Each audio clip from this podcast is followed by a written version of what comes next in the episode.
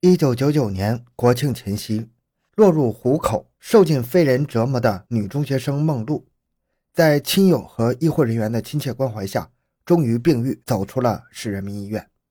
仰望着蓝天白云，姑娘仿佛做了一场噩梦。直到坐进出租车里，她仍然是心有余悸的。当听到女魔头陈艳霞已经被判处死刑的时候，小梦露的脸上才露出了宽慰的笑容。欢迎收听由小东播讲的。河南信阳女中学生系列失踪案，回到现场，寻找真相。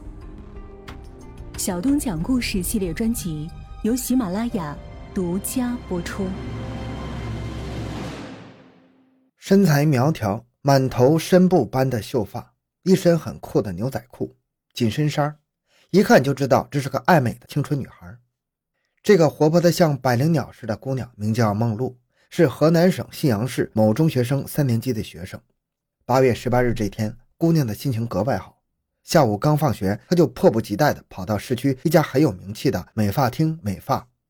当时因为人太多，一直等了很久才轮到她。走出美发厅，迎面走来一位二十来岁的大姐姐。这个女子一看到小梦露，就老熟人似的打招呼：“哎呀，今天你可真漂亮。”接着又笑着反问。怎么不认识我了？我是你表姐呀！女中学生一时被弄得满头雾水，她怎么也想不起来自己有这么个姐。见姑娘站在那里发愣，时髦女郎赶忙上前拉住她，热情地说：“快上车吧，我送你回去。”小梦露本想拒绝，可是因为脸皮太薄，又不好意思仔细盘问，于是就稀里糊涂地随她钻进了出租车。当时他看到这位女郎身边还有三个二十岁左右的年轻人。虽然从衣着打扮上有点不像正经男孩，可是这位女中学生根本就没往坏处想。她认为光天化日之下，又是在车水马龙的大街上，能会出什么事儿呢？所以很放心的跟他们走了。此时，这位单纯的女中学生还不知道，这伙人早就盯住了她。从她上车的那一刻起，就已经落入了一个精心设置的陷阱。眼看着时钟指向了晚上十点，仍不见女儿回来，梦露的父母坐不住了。他们赶忙向学校和女儿几位要好的同学家打电话询问，结果都说梦露一放学就回家了。那么这个孩子到底去哪儿了呢？最后为了防止不测，他们决定立即向公安部门求助。接到报案，信阳警方十分重视，立即派出得力人员展开调查走访。女中学生在光天化日之下突然失踪，事件本来就带有浓厚的神秘色彩，再加上当地从来没有发生过此类案件。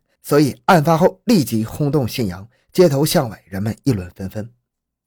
孩子是父母的连心肉，为了尽快打听到女儿的下落，梦露的家人和亲友又筹资巨款，先后到郑州、西安、武汉等地多方寻找，辗转上万里，跑遍了大半个中国，结果还是没有半点消息。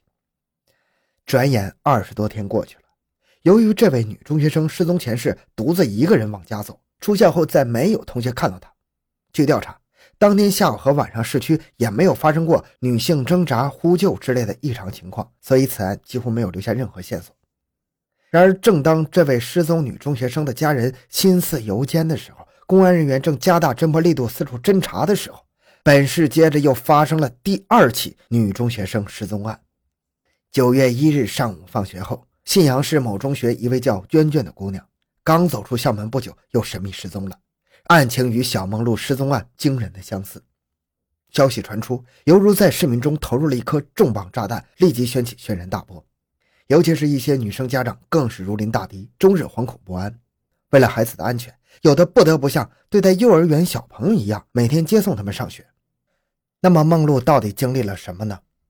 下车之后，女中学生被劫持到一个因为常年废置、已经杂草丛生的厂房里。他还没反应过来，就被这伙人强行关进了一间小屋。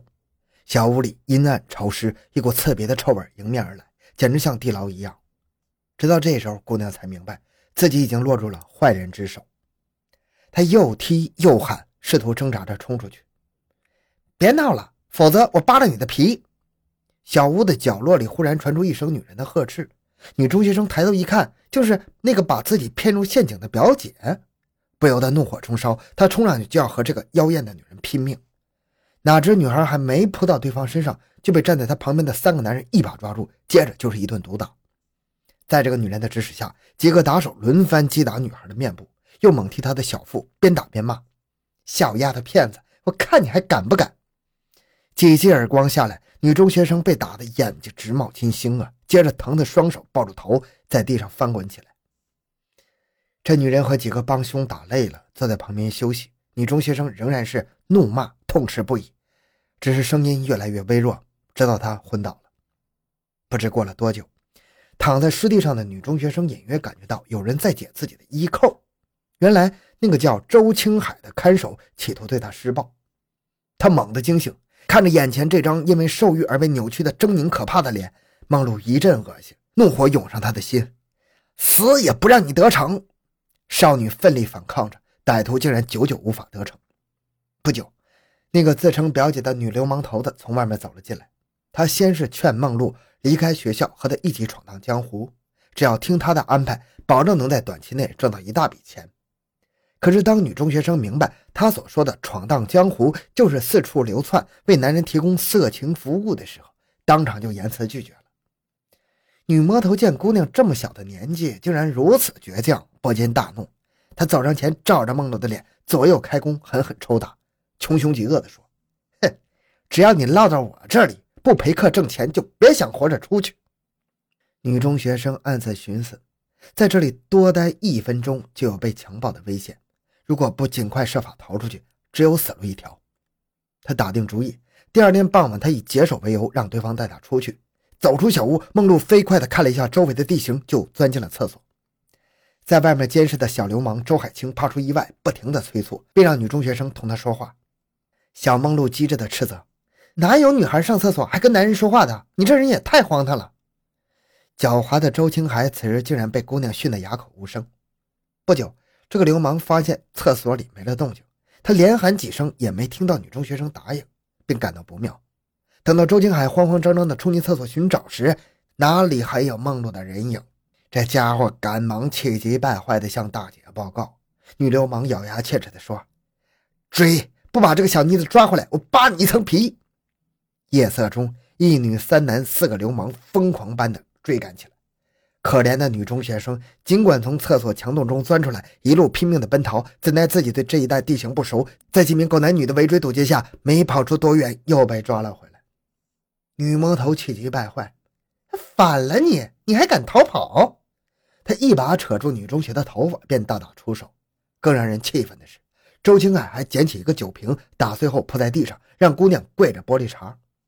女魔头仍觉得不够味儿，又一脚将女中学生的嘴唇踢破了，小梦露当场就满口出血。在那间令人恐怖的魔窟里，女中学生受尽了酷刑。在一阵令人毛骨悚然的狂笑中，几个男女流氓手捧烟头，在她身上烫起了花。随着一声惨叫，女中学生当场疼得昏了过去。几碗冷水将她浇醒之后，女魔头继续她的操作。这种失去人性的疯狂举动。也许只能从战争电影里才能看到。看着从肉体上无法征服这个倔强女孩，女魔头又心生毒计，决定从精神上摧垮她。毫无羞耻心的她，亲自指挥三个手下脱光女中学生的衣服，对她进行惨无人道的轮奸。事后，他指着梦露的鼻子说：“不听老娘的话，我就让你求生不得，求死不能。”不久。这伙人又设计绑架了一位年仅十三岁的女中学生，后来梦露才知道她叫娟娟。遭到一阵毒打之后，小姑娘趴在地上苦苦的哀求：“只要你不叫我俩出去卖身，什么活我都愿意干。”女魔头恼羞成怒，一脚踢在小姑娘脸上，说道：“别做梦了，再不听话我就叫你们全死！”说着，又要让手下这帮禽兽对一个稚气未脱的小姑娘进行轮奸。看到眼前的一幕，梦露的精神防线终于崩溃了。放开他，我听你们的话，我什么都愿意干。当晚，两名女中学生抱在一起哭成了一团，他们的心在流泪，在滴血。见两位女中学生被制服了，女魔头得意洋洋地警告他们说：“哼，你们都已经失过身了，别再抱幻想出去上什么学。老师和同学知道这件丑事之后，会笑死你们的。”现在你俩唯一的选择就是老老实实的接客，等赚够了钱，我会让你们快快乐乐生活的。从此，两位女中学生只能跟着女魔头四处闯荡。为了安全起见，他们先后流窜到周口、淮滨等地做生意，为女魔头挣来大把大把的钞票。期间，除了遭受嫖客的摧残之外，他俩还无休止地受到周青海、周有哲、石国安这三个流氓的奸污。受尽折磨的两位女中学生整天以泪洗面，心里不住地在呼喊：“亲人呐，你们在哪里啊？快来救我们！”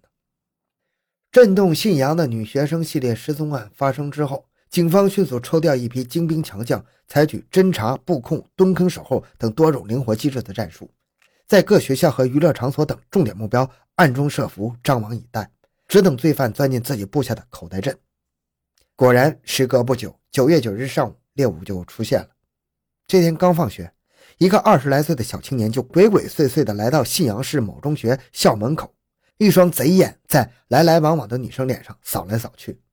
忽然，他被一个高个大眼的漂亮姑娘吸引住了。凭他的经验，若是把这个水灵灵的女中专生弄到手，在短期内就能发一笔大财呀！心里不由得一阵狂喜。他不动声色地跟在女生后面，刚要上前搭讪。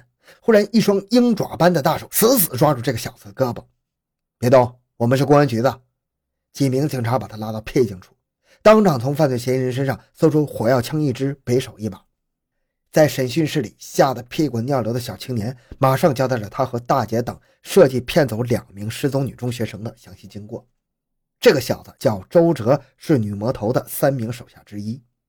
前些日子。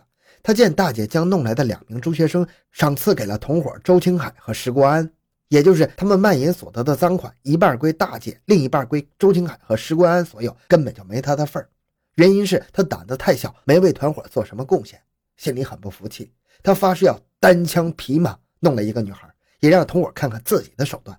没想到还没来得及动手，就落到警察手里。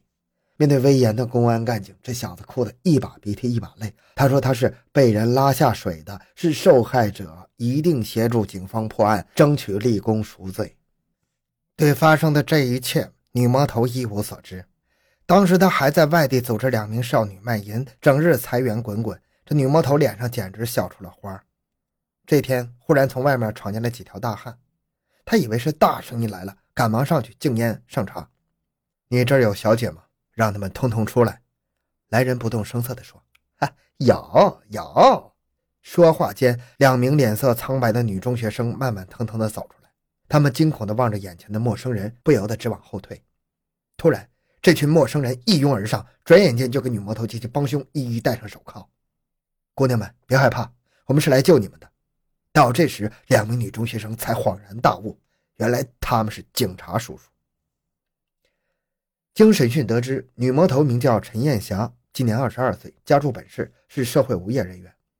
这个女子上中学时就是天不怕地不怕的主，不仅和社会上不三不四的人长期混迹在一起，学会了抽烟喝酒，还和多人发生过性关系。因为屡教不改，父母只好咬牙将她赶出家门。走上社会之后，因为从事卖淫、诈骗并参与盗窃，被投入监狱。出狱之后。正值青春年华的他，不仅不思悔改，重新做人，反而认为自己的青春在大牢里浪费了，应该得到补偿。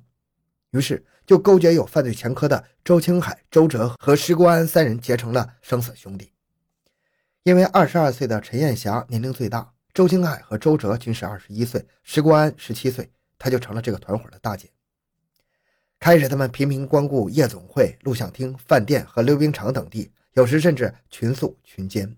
的确疯狂地享受了一阵儿，但是四人都没有职业，自然缺少经济来源，时间不长就坐吃山空了，到了山穷水尽的地步。这时，女魔头陈艳霞说：“再不能这样胡闹下去了，得干点正事儿。”她所谓的正事儿，就是弄几个漂亮姑娘，让他们卖身挣钱，供他们享乐。被救出的两名女中学生浑身伤痕累累，肉体和精神上受到了极大的摧残，尤其是性格倔强的梦露。因为神经受到较大刺激，已经有些呆滞了，不得不到医院接受治疗。往事不堪回首，刚刚跳出火坑的两位少女，在向刑警控诉陈艳霞一伙令人发指的罪行时，一时泣不成声。他们有一个共同的心愿，就是想亲眼目睹这个女魔头的可耻下场。最终，河南省信阳市中级人民法院作出判决，判处陈艳霞、周青海死刑，各赔偿原告五千元，并处罚金五万元。判处周哲有期徒刑十年。好，这个案子就讲到这里。小东的个人微信号六五七六二六六，感谢您的收听，咱们下期再见。